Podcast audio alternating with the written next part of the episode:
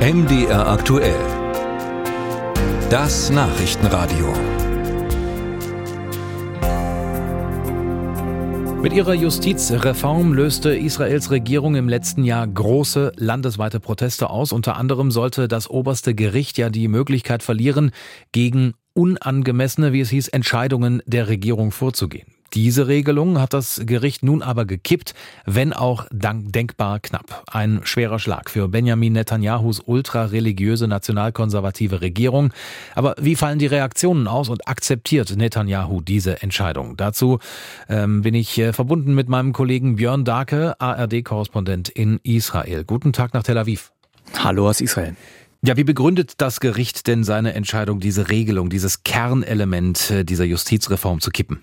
Ja, es wäre ein Verstoß gegen den Kern dieses demokratischen Staates gewesen, so begründen das die Richterinnen und Richter. Es wäre ein schwerer, noch nie dagewesener Schaden gewesen, wenn es also diese Möglichkeit des obersten Gerichtshofes nicht mehr gegeben hätte, Entscheidungen der Regierung oder auch das Personal der Regierung als unangemessen einzustufen.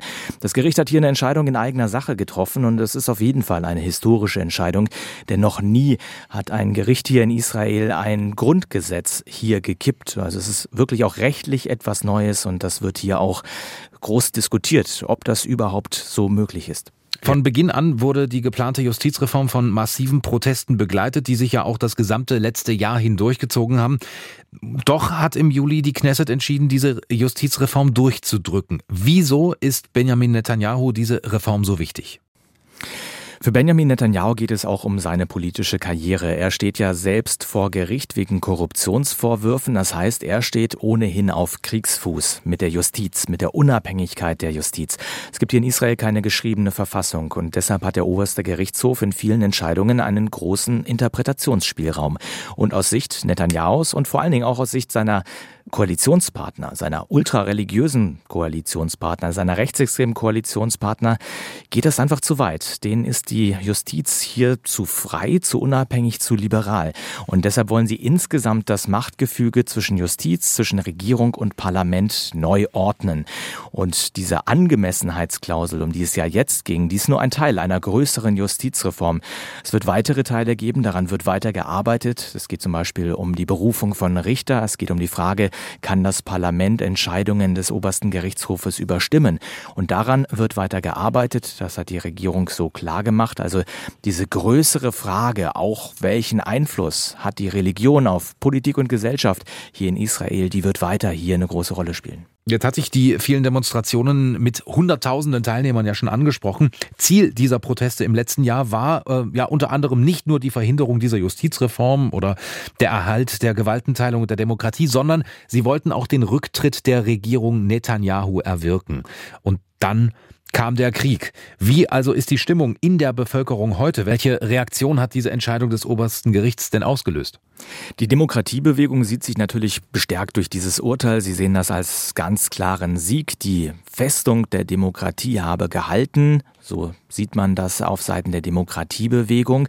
Und das Vertrauen in Netanyahu als Person ist so gut wie aufgebraucht hier in der israelischen Gesellschaft. Das zeigen alle Umfragen. Gleichwohl sagen die Leute auch im persönlichen Gespräch mir, also das sind alles Fragen, die werden wir nach dem Krieg dann eben behandeln. Jetzt ist der Krieg und jetzt steht man hinter der Armee. Jetzt möchte man auch nicht, dass die Soldaten irgendwie auf dem Schlachtfeld in politische Diskussionen hereingezogen werden.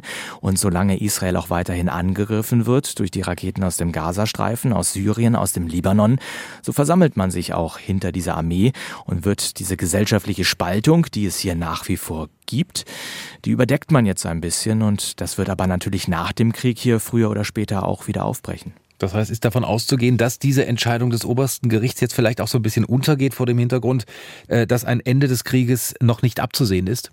Nein, dieser Krieg wird noch Monate so weitergehen. Darauf stellt die Armee und die Regierung die Menschen hier ein. Und so lange werden natürlich auch die Aufarbeitung, was vor dem 7. Oktober hier alles schiefgelaufen ist im Sicherheitsapparat, und auch die Diskussion, diese gesellschaftliche Spaltung, in welche Richtung diese Gesellschaft hier will, die werden später behandelt. Aber die sind nicht weg. Wie ist denn die Lage aktuell vor Ort? Es gibt weiterhin Angriffe der israelischen Armee im Gazastreifen, vor allen Dingen im Süden. Luftangriffe, die Panzer rücken auch vor rund um Khan Yunis. Auf der anderen Seite werden aus einzelnen Stadtvierteln in Gazastadt die Panzer abgezogen. Es deutet so ein bisschen darauf hin, dass die israelische Armee auch ihre Taktik ändert, sich ein wenig zurückzieht. Keine flächendeckenden Angriffe mehr im Gazastreifen, sondern eher gezieltere Operationen, Razzien gegen die Hamas, gegen die Terroristen dort. Und das ist ja auch etwas, was die US-Regierung immer von den Israelis gefordert hat. Zieht euch ein bisschen zurück, gezielt gezielteres Vorgehen, um man auch die Zivilisten im Gazastreifen etwas zu schützen. Musik